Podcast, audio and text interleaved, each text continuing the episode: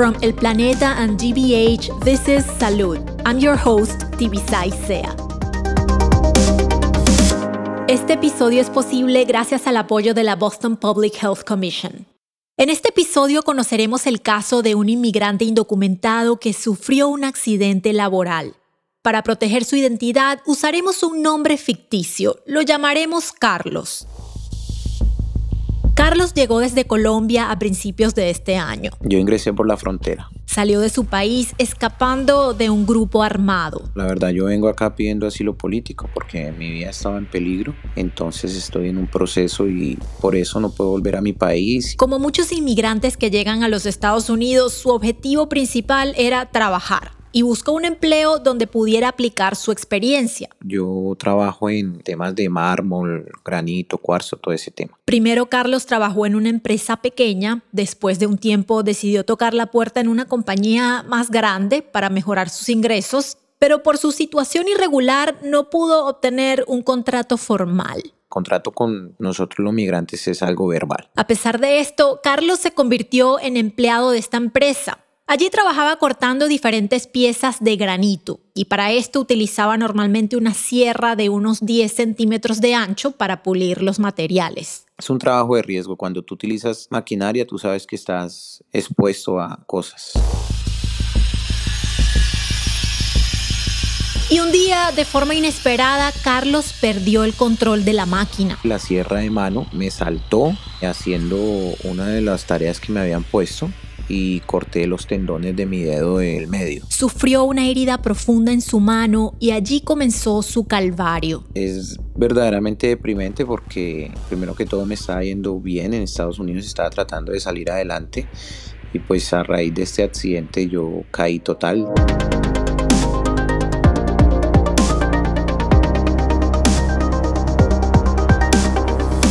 Bienvenidos a un nuevo episodio de Salud. Yo soy Tibisay Sea.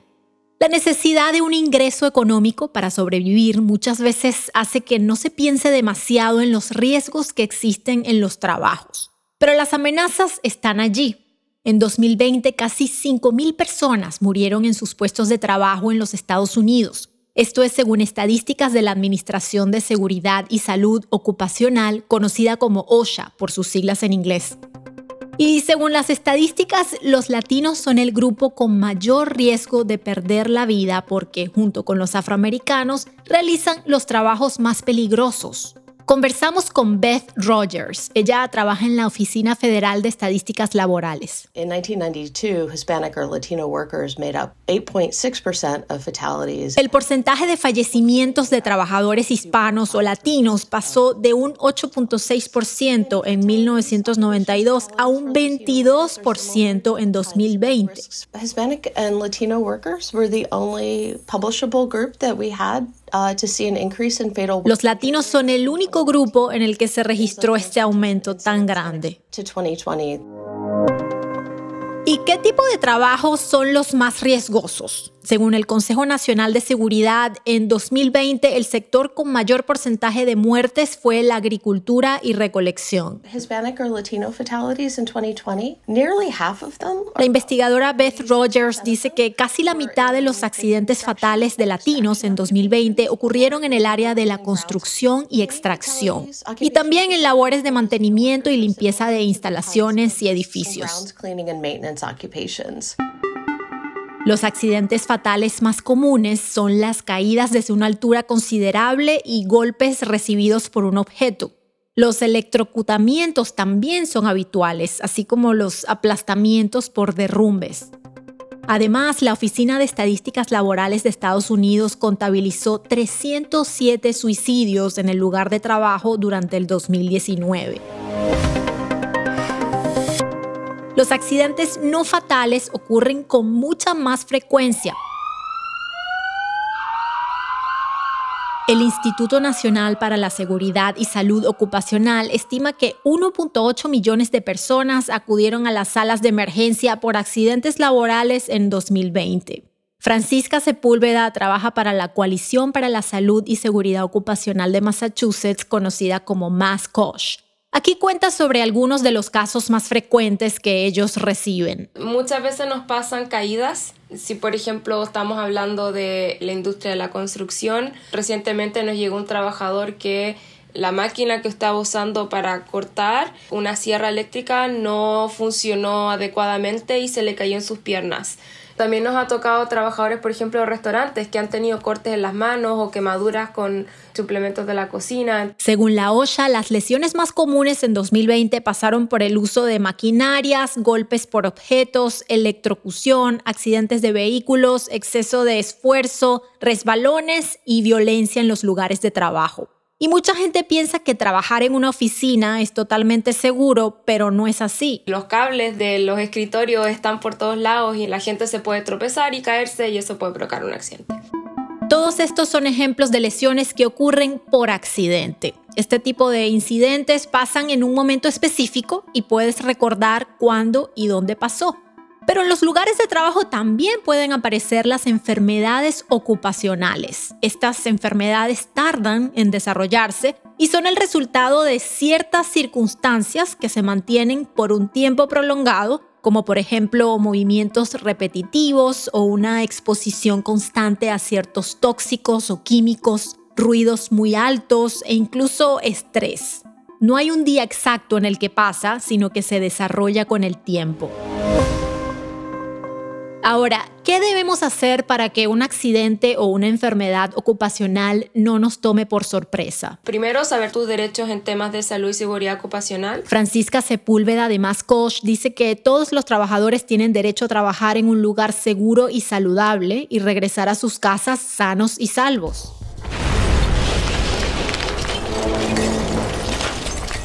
Y si se sufre un accidente, ¿qué hay que hacer? Al regreso, los expertos nos darán la respuesta.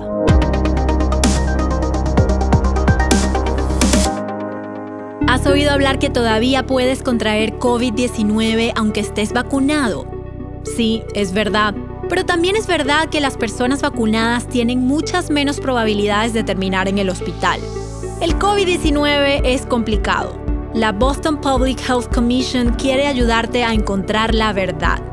Obtén más información sobre el COVID-19 y cómo vacunarte visitando boston.gov slash covidfacts. Queremos saber qué piensas, qué temas te gustaría escuchar en este podcast. Envíanos tus comentarios y sugerencias a nuestras redes sociales arroba el planeta Boston en Instagram y Twitter. También te invitamos a suscribirte a nuestro newsletter de salud ingresando a www.elplaneta.com/salud. Estamos de vuelta con salud. Hemos aprendido que los accidentes laborales pueden sorprendernos en cualquier momento. Francisca Sepúlveda, la organizadora de Mascosh, nos dice cuál es el primer paso que debemos dar. Sin importar la gravedad del accidente, lo primero que nosotros siempre les decimos a los trabajadores es que deben ir a emergencia. Y en la visita a la sala de emergencia y en cada consulta con un médico es importante decir que el accidente fue en el lugar de trabajo. También conversamos con el abogado Robert Noah, especialista en derecho laboral de Massachusetts. Él nos advierte sobre la importancia de reportar todas las lesiones, incluso las más insignificantes. Por ejemplo, levantas un objeto y sientes un tirón en la espalda. No duele mucho y piensas que no es necesario ir a la emergencia pero debes informar en tu empresa lo que sucedió, porque puede que al despertar al día siguiente haya empeorado y necesites ir al hospital. En definitiva, registrar todo lo que pasa es muy importante. Regresamos con la historia de Carlos. Cuando perdió el control de la sierra que estaba manejando y se hirió la mano, lo primero que hizo fue avisarle a su jefe. Y entonces en mi preocupación pues le dije que tenía que ir a un médico mi jefe me envió a una clínica privada donde yo me acerqué inmediatamente. Pero su caso era grave. Por eso el médico le dijo que tenía que ir a un hospital.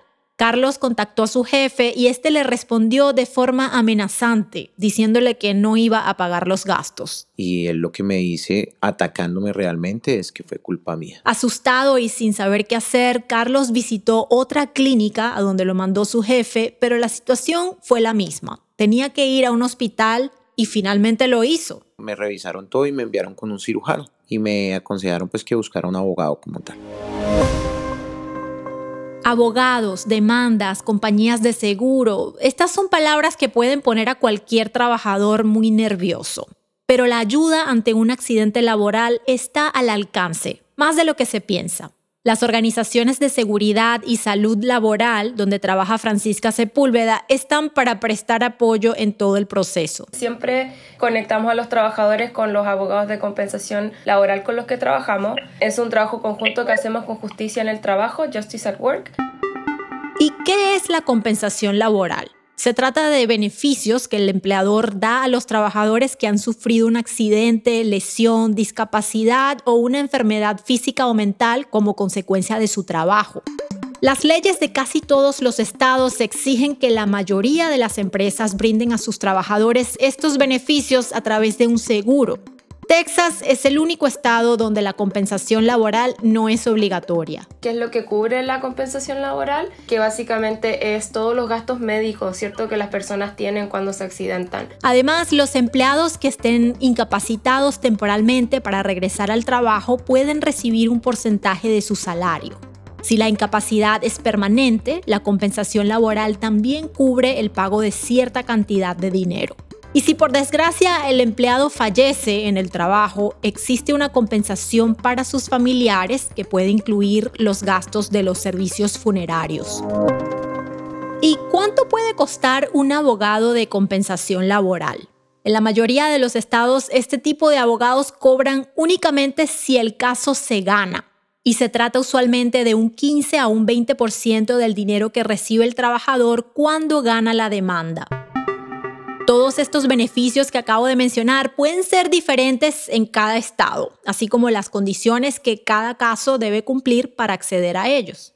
Por eso es importante que cada trabajador se informe sobre las leyes específicas del estado donde trabaja. ¿Y qué pasa con los trabajadores indocumentados? El abogado Robert Noah dice que no todos los estados protegen a los trabajadores indocumentados, pero en Massachusetts sí tienen derecho a la compensación laboral.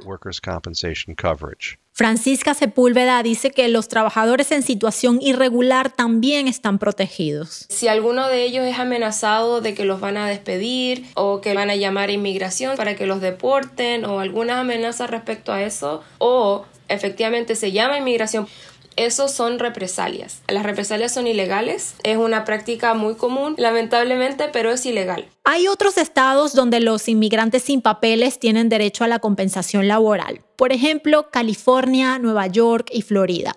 Carlos justamente vive en uno de estos tres estados.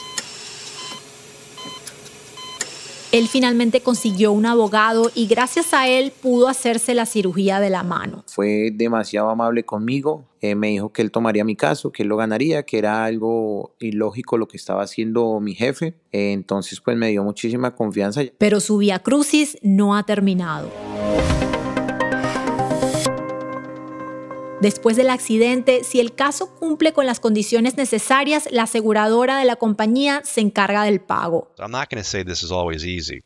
Este proceso no es siempre fácil, comenta el abogado de compensación laboral Robert Noah. Las compañías de seguro no actúan necesariamente con maldad, pero tampoco van a pagar si no existe la documentación necesaria. E incluso si tienes las evidencias sobre el accidente, lo van a pelear. Por eso la mayoría de los casos se solucionan en la corte.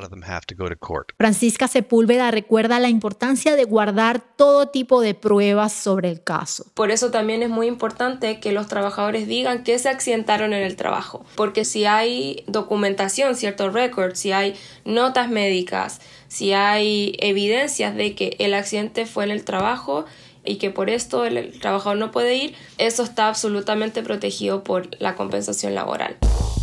Después de la operación, los médicos le indicaron a Carlos que debía recibir terapia para recuperar la movilidad de su mano.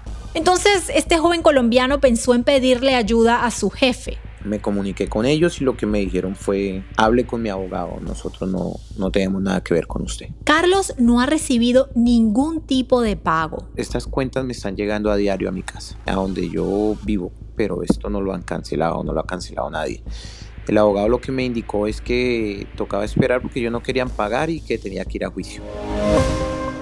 Pero más allá de los retos legales, lo que realmente importa es la recuperación de la salud de las personas. Me llamo Jorge Gabriel Barrios, soy un terapista físico que trabajo para Spalding Rehabilitation. En su día a día, Barrios trata a pacientes que han sufrido algún tipo de accidente laboral. Podemos ver fracturas, podemos ver concusiones, yo trabajo también en el Hospital Central, que es donde están las personas que tienen las heridas más graves. La terapia física rehabilita a los trabajadores para regresar a sus actividades cotidianas.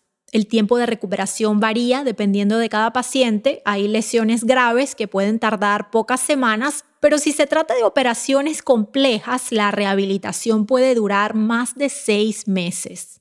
Jorge Barrios también ve pacientes que han quedado paralizados permanentemente. Ese tipo de personas desafortunadamente no van a volver a regresar al mismo nivel de vida que tenían y nuestra intervención no es para rehabilitarlos a que regresen al trabajo que tenía, pero más que nada que se ajusten a su nuevo tipo de vida.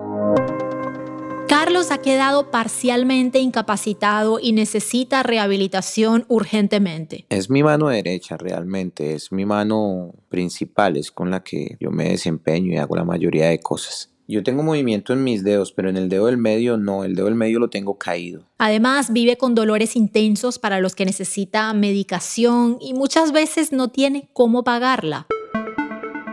El terapista físico nos comenta que durante la rehabilitación también se identifican problemas de salud mental como depresión y ansiedad. Cuando una persona está herida, no solamente afecta al paciente, pero afecta a toda la familia. Porque la manera de interacción, si usualmente si es una herida de trabajo, la persona que se va a herir es la persona que trae, que ayuda a la familia a mantenerse, ya sea un sueldo o dos sueldos. La rutina familiar cambia y esto genera muchísimo estrés. ¿Cómo se mantendrán económicamente mientras todo pasa? Y si la víctima necesita cuidados, ¿quién se quedará en casa para atenderlo?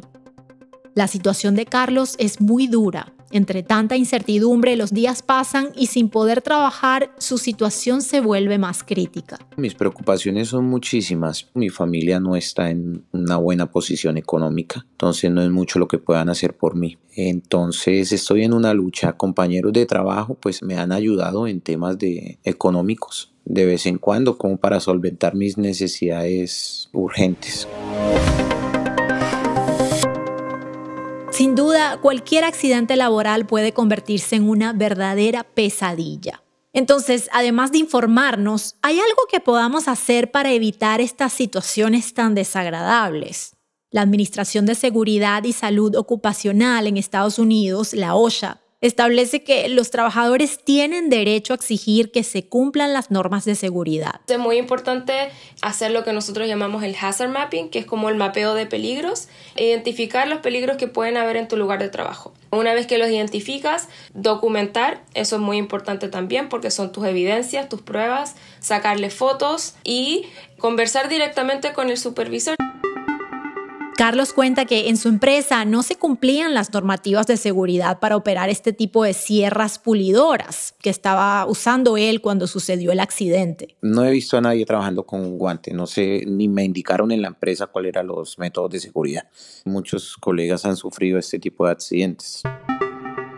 Los empleados también pueden exigir cursos, manuales y más información para garantizar la seguridad en las actividades que hacen.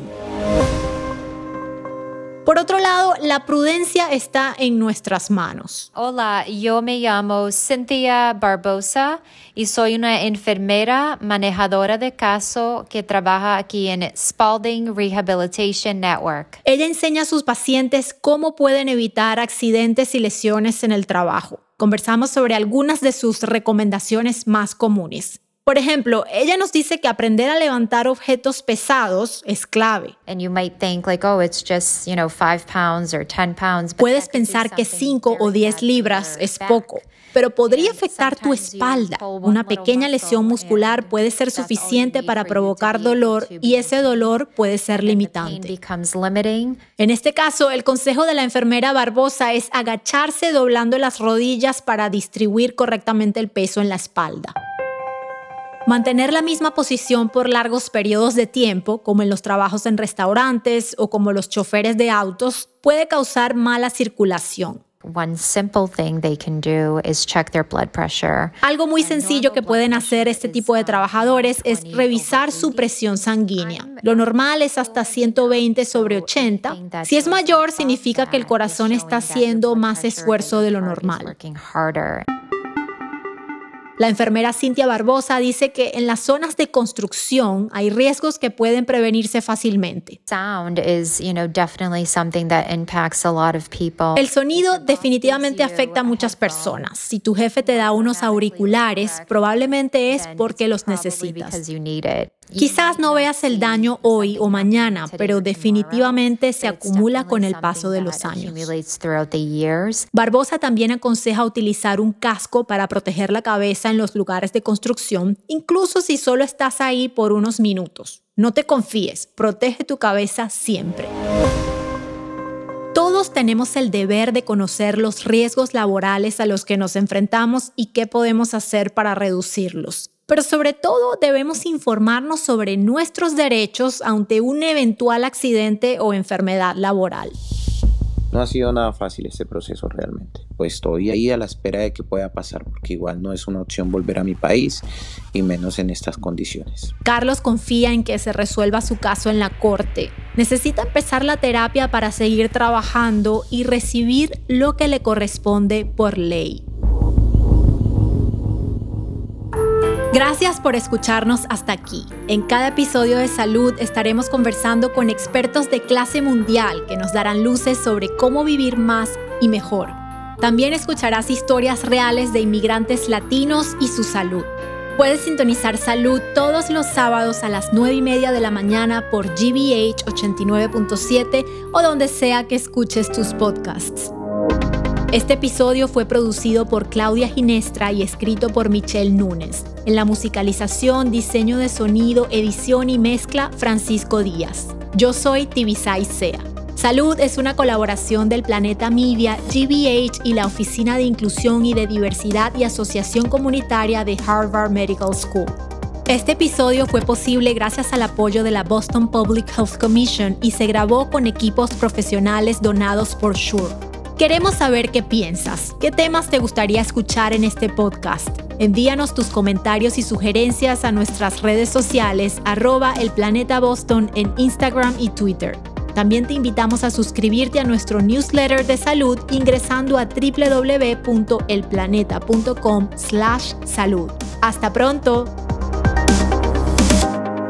El contenido de este programa no pretende ser un sustituto del consejo, diagnóstico o tratamiento médico profesional. Siempre busque el consejo de su médico para cualquier pregunta que pueda tener respecto a su salud. GBH